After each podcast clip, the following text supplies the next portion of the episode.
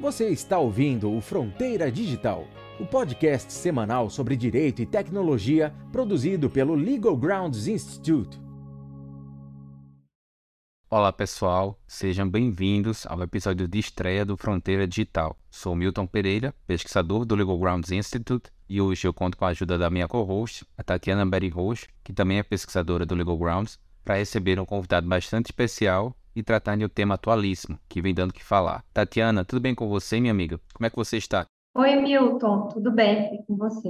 Estou super feliz de estar aqui no primeiro episódio do nosso podcast e hoje a gente tem um convidado aqui muito ilustre, que é o nosso diretor, o professor Juliano Maranhão, que também é professor da Faculdade de Direito da USP, advogado e o tema é um tema muito atual e importante. Nós vamos falar hoje aqui do chat GPT e IAs generativas. Professor Juliano, muito obrigada por ter aceitado aí o nosso convite de participar do nosso primeiro episódio. Obrigado, Tatiana, pelo convite. E antes de tudo, eu queria parabenizar vocês pela iniciativa. Para quem não sabe, o Instituto Legal Grounds é um instituto bastante democrático em que os próprios pesquisadores propõem temas, iniciativas e as desenvolvem. Então, é, pode parecer estranho o diretor do Instituto parabenizar a própria iniciativa do Instituto, mas eu estou parabenizando, na verdade, os pesquisadores pela criatividade e por essa proposta do podcast, que eu acho que é um, uma ferramenta importante de divulgação das nossas atividades e dos temas que estão na ordem do dia, na fronteira entre direito e tecnologia.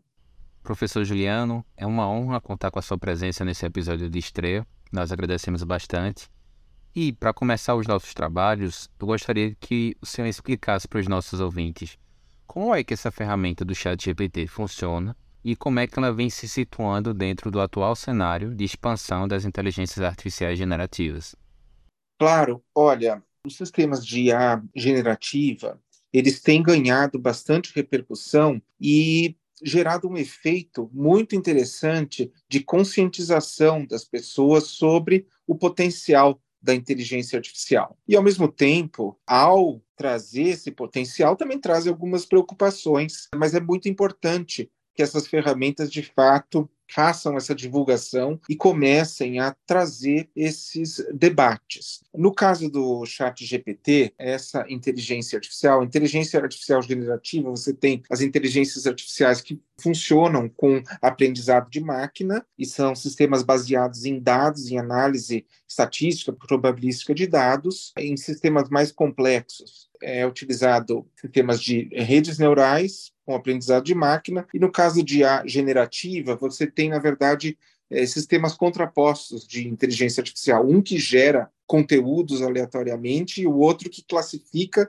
e seleciona aqueles conteúdos que estão mais próximos dos modelos ou textos em que foram treinados. O GPT é um chat, né, como um sistema de perguntas e respostas feitas em linguagem natural, então um sistema de aprendizado de máquina sobre linguagem natural, em que a cada prompt, é chamado de prompt, que é aquele espaço em que você faz um pedido ou coloca um tema ou escreve um pequeno texto, provocando então a resposta da ferramenta de inteligência artificial, no caso o chat GPT. E você pode perguntar sobre diversos temas. Esse sistema ele é treinado sobre um conjunto enorme, massivo de textos e dados, e a cada pergunta, então, a ferramenta produz uma resposta. Não só ele pesquisa a informação, classifica qual a informação adequada, mas ele produz um texto que responde àquela pergunta. E esse é, grande, é, o grande elemento de popularização que traz essa novidade, e muito embora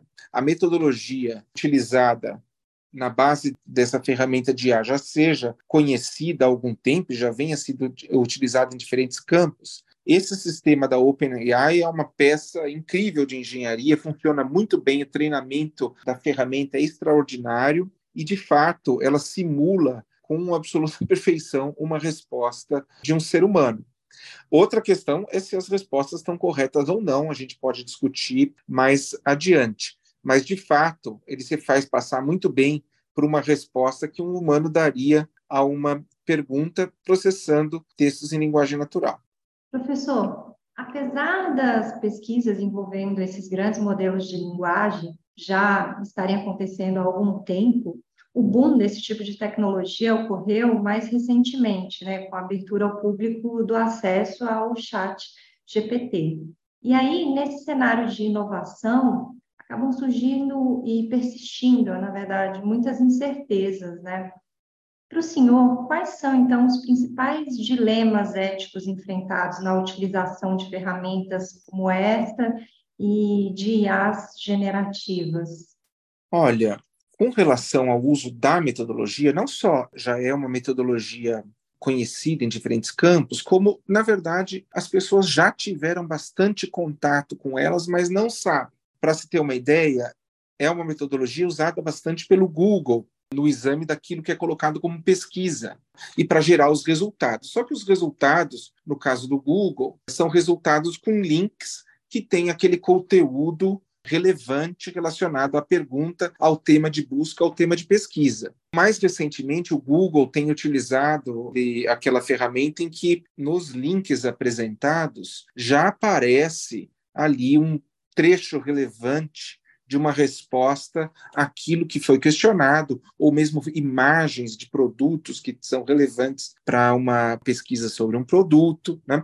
Tudo isso já significa o um emprego uh, de inteligência artificial, em particular essa metodologia de processamento de linguagem natural, que é a Transformer e o BERT, né, que são formas contextuais de analisar textos e gerar conteúdos que estão correlacionados com aquela sequência de palavras que é apresentada naquilo que eu chamei de prompt ou na busca do Google.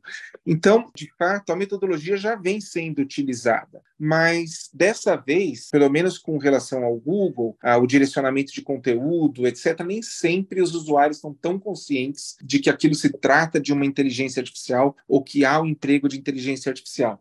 O chat GPT ele já se apresenta como uma inteligência artificial que vai responder suas perguntas. Embora a busca do Google utilize a inteligência artificial para classificar e localizar essas questões. Então, há aqui uma popularização da inteligência artificial que é muito importante e algumas preocupações começam a aparecer.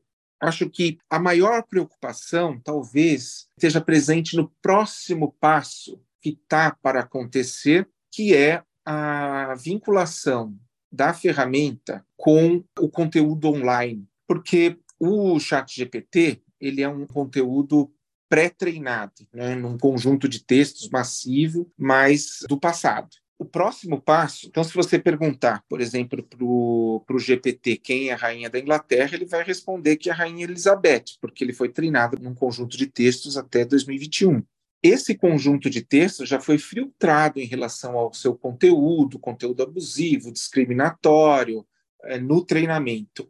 E também, quando são feitas propostas ou prompts, perguntas ao site GPT, ele já controla aquilo que venha de conteúdo abusivo. Se você perguntar sobre temas sexuais, ele vai levantar uma bandeira vermelha. Então, tem um controle e um certo filtro. Agora, quando a pesquisa né, sobre a informação e as respostas for construída não em cima apenas de um conjunto, de uma massa de textos e dados prévios ou estáticos, e for uh, baseada em conteúdo online, então vai haver uma preocupação com relação a onde esse, essa ferramenta vai buscar informação e de que forma ela pode também filtrar esse conteúdo a respeito daquilo que foi é, perguntado. Porque daí a ferramenta vai estar mais exposta, porque não foi feito um filtro anterior, a conteúdo abusivo que está disponível na internet.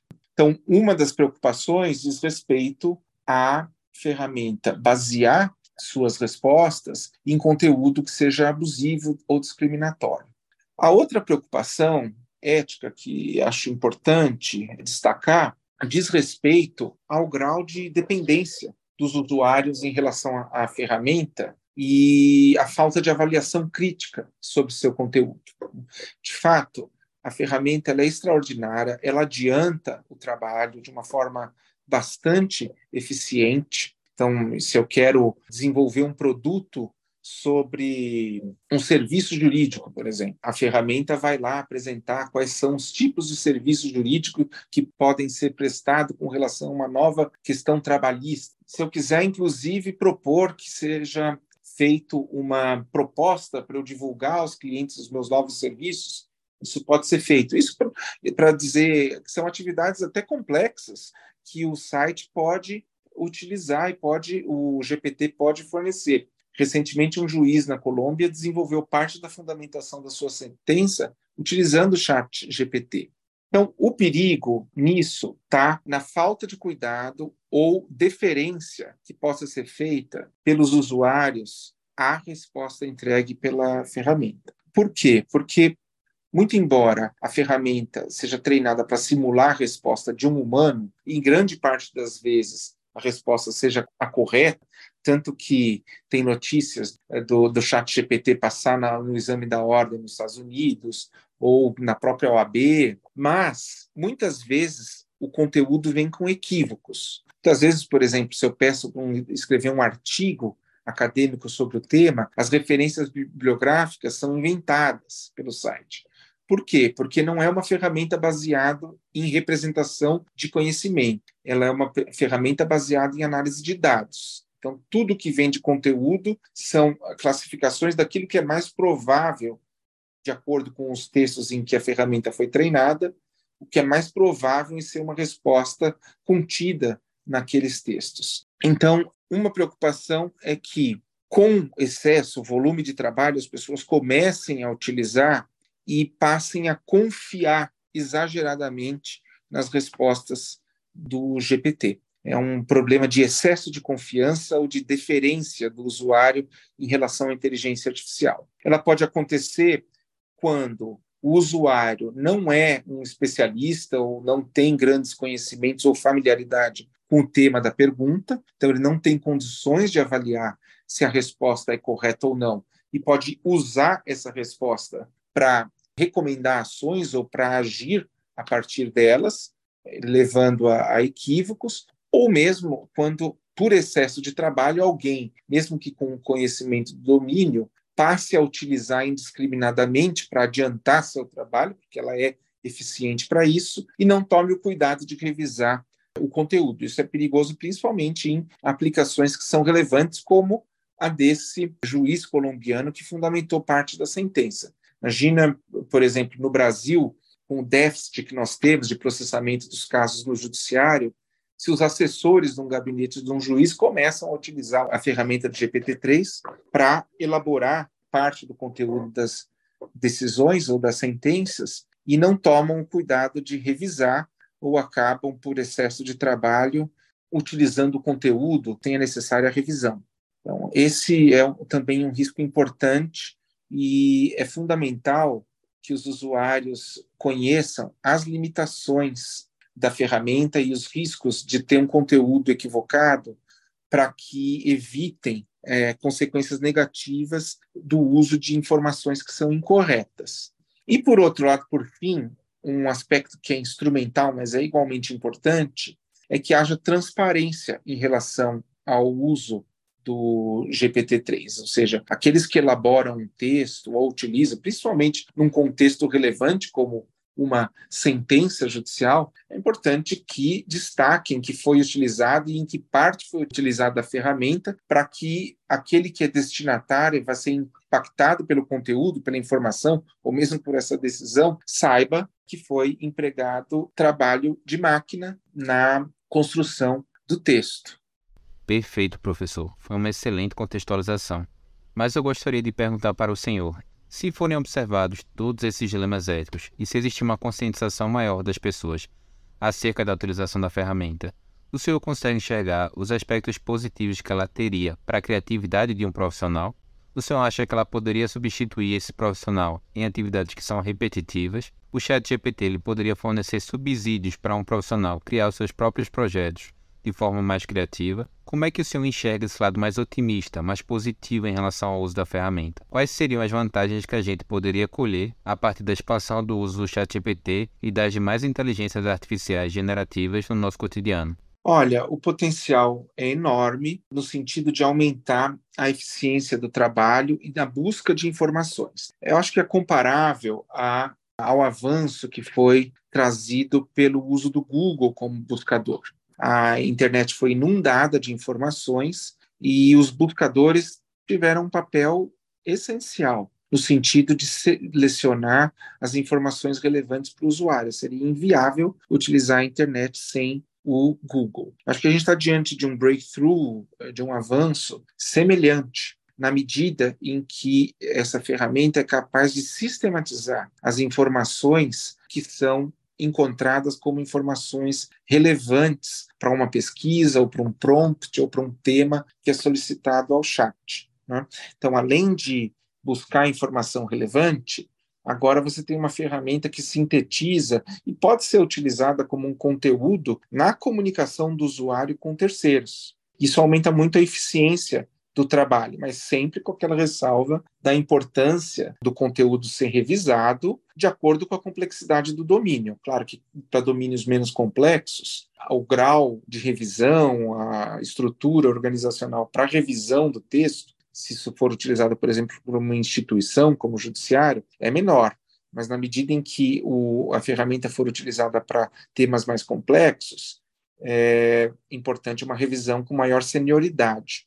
Por outro lado, é fundamental para que haja transparência em relação aos usuários, quando a gente fala de serviços públicos ou mesmo serviços de empresas, que haja transparência em relação ao uso da ferramenta, como ela é utilizada e que seja indicado quando você tem comunicações por meio da ferramenta que o usuário é, interage com máquina, né, e qual o papel da máquina, qual que é o papel do humano naquela informação para o destinatário da informação. E um outro aspecto que também é importante destacar, é claro que a gente lida com tarefas repetitivas, mas quando nós lidamos com IA generativa, você pode ter, você tem de um lado criação de conteúdo. Isso apareceu muito no uso de inteligência generativa adversarial na produção de imagens virtuais, imagens artísticas, por meio de prompts. Houve até recentemente, no caso de um concurso de arte no Colorado, em que o vencedor utilizou uma inteligência artificial é, generativa para gerar a sua obra que ganhou o concurso. Isso causou muita polêmica. Ele revelou, depois que criou esse conteúdo usando uma inteligência artificial, e aí começam as discussões sobre também direito autoral.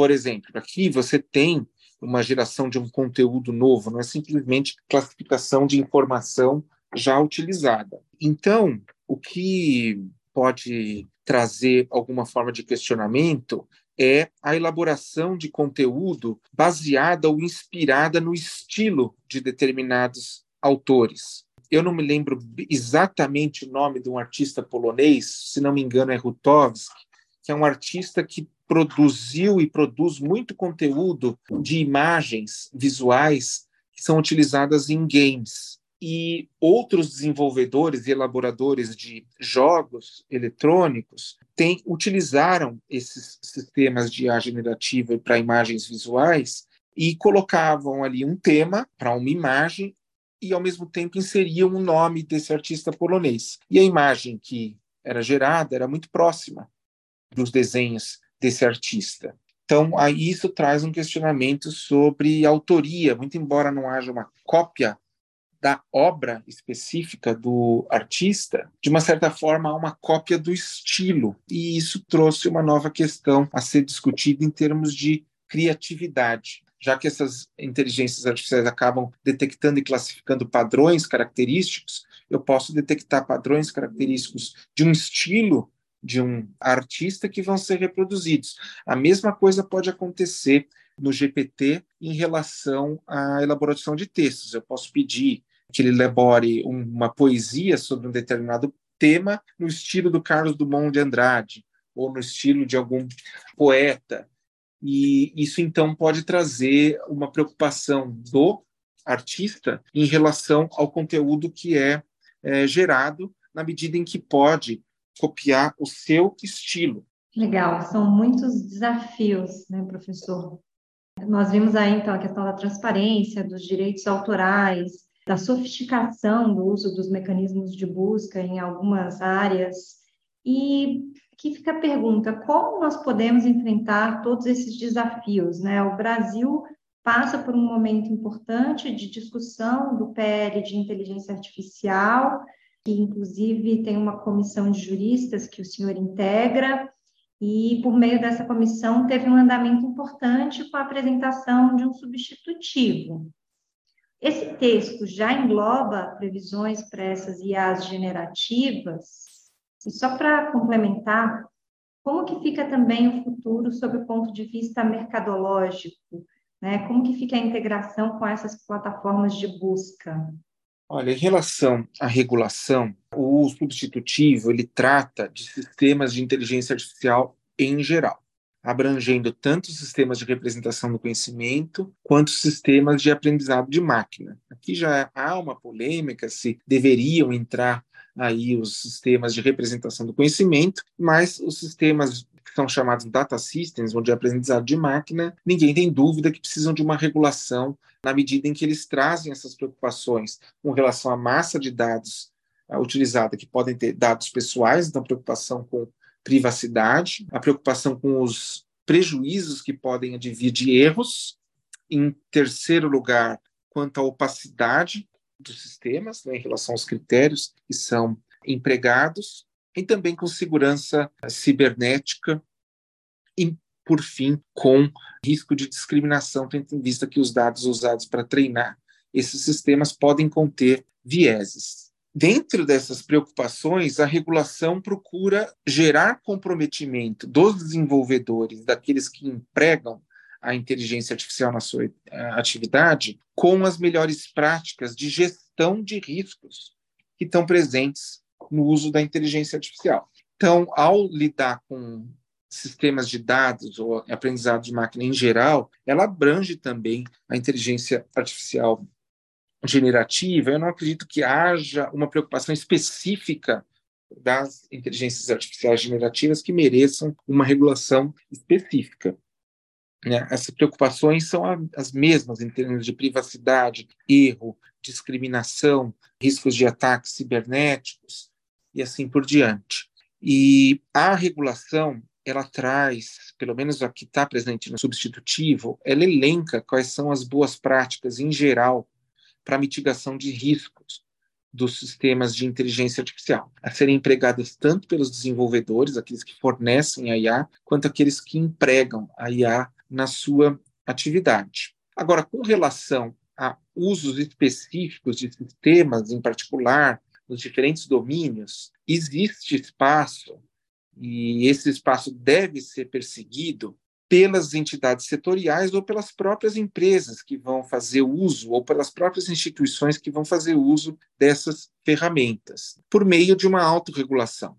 Se o judiciário pretende utilizar ou vai utilizar o GPT, é importante que haja alguma regulamentação de como sistemas em geral de processamento de linguagem natural para classificação e geração de textos, é importante que haja uma governança em relação a como esse sistema vai ser utilizado no âmbito da instituição, prevendo vários aspectos como de que modo vai ser transparente com o usuário, quais atividades isso vai ser utilizado, em quais atividades não deverá ser utilizado, como isso vai ser comunicado para o usuário e de que modo e com qual hierarquia de servidores vai ser feita a revisão dos textos. Só para dar um exemplo, a regulação em geral que está presente no substitutivo, ela traz as indicações de quais são as boas práticas de governança para mitigação de riscos, mas é importante para cada aplicação relevante numa instituição, numa empresa ou numa entidade pública, que haja uma regulação própria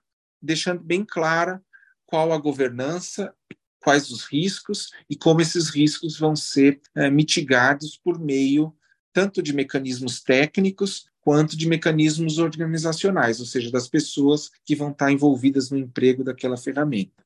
Com relação ao aspecto mercadológico, o Chat GPT ele traz algo extremamente importante para a dinâmica do mercado de buscas que é um mercado, nós sabemos, já dominado pelo Google há algum tempo, que agora tem um desafio com uma nova tecnologia, ou seja, está diante de uma provável disrupção de uma estabilidade do mercado, porque além de fazer do potencial de fazer essa classificação, existe um serviço adicional que é sistematizar a informação e entregar um texto pronto para o usuário. Então, você já vê o Google se movimentar para lançar o BART e a Microsoft querendo integrar o GPT-3 ao Bing, e isso aquece, reaquece o mercado de sistemas de busca, porque traz uma nova possibilidade, uma nova facilidade para o usuário. E essa movimentação é muito importante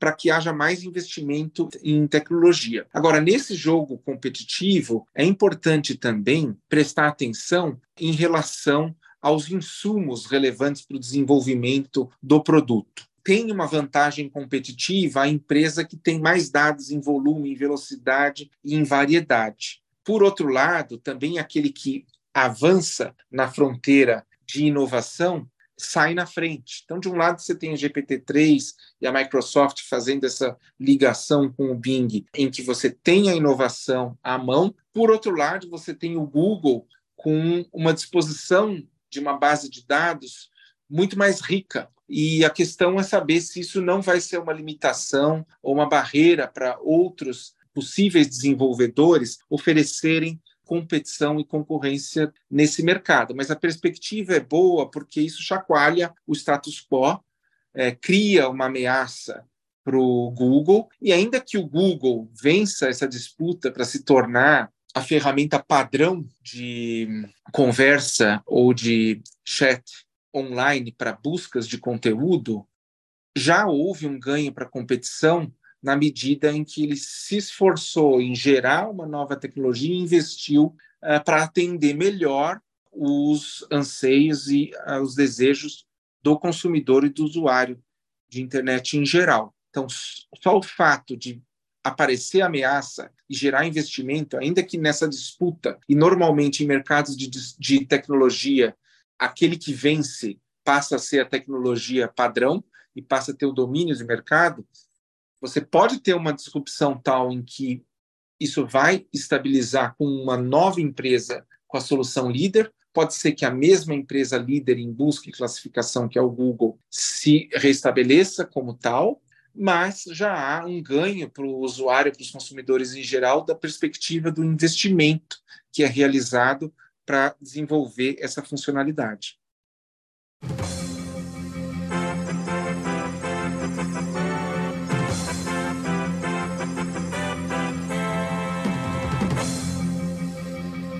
Bem, pessoal, quando a gente escuta essa vinheta, a gente já pressente que algo bombástico está acontecendo, né?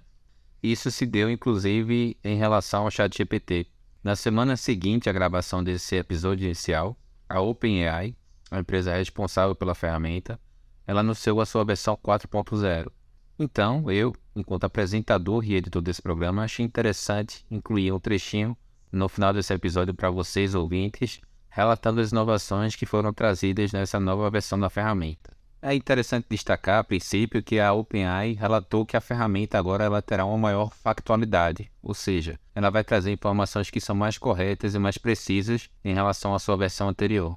A OpenAI relatou que a versão 4.0 se mostra mais eficiente no combate a comportamentos proibidos, como por exemplo o usuário pedir para a ferramenta indicar como ele poderia confeccionar um artefato explosivo, e além disso, a ferramenta ela acabou tendo um desempenho mais satisfatório em exames admissionais, como o Uniform Bar Exam e o SATs, que são exames que a grosso modo correspondem ao nosso exame de ordem e ao exame do Enem. Porém, o aspecto que talvez seja mais interessante nessa versão 4.0 é o fato da ferramenta ter se tornado multimodal. E o que é que isso significa na prática? Significa que você, ouvinte, Além de comandos de texto que eram fornecidos habitualmente à plataforma, você inseria um comando ou um prompt e pedia para o ChatGPT realizar algo para você, você também vai poder inserir imagens na ferramenta. Você pode, por exemplo, desenhar no guardanapo a diagramação de um site que deseja, tirar uma foto e submeter à plataforma, e ela vai acabar gerando o código para criar aquele site. E você pode também tirar uma foto de uma mesa cheia de ingredientes e perguntar para o ChatGPT que receitas você poderia fazer a partir desses ingredientes. Nós podemos pensar, por exemplo, em uma aplicação dessa versão 4.0 que confira uma maior acessibilidade a pessoas que têm deficiência visual, já que essa nova versão da ferramenta ela vai conseguir representar com uma fidelidade muito grande os elementos da nossa realidade. Então, quando a gente para para pensar, as aplicações aqui elas acabam sendo infinitas, né? Feitas essas considerações a respeito das inovações que foram trazidas nessa versão 4.0, eu encerro aqui o nosso programa de estreia, agradecendo a minha co-host, a Tatiana Beri Roxo, e também ao nosso diretor Juliano Maranhão, que, com toda a sua gentileza, ele cedeu parte do seu tempo para participar aqui da nossa estreia. Eu gostaria de agradecer a vocês, ouvintes, e informar que vocês podem nos encontrar nas diversas redes sociais, como o Instagram, YouTube, Twitter e o LinkedIn, a partir do arroba Legal Grounds Institute. É isso, pessoal. Muito obrigado a todos, um forte abraço e até a próxima semana. O podcast Fronteira Digital é uma produção do Legal Grounds Institute. Para maiores informações, visite as nossas redes sociais através do arroba Legal Grounds Institute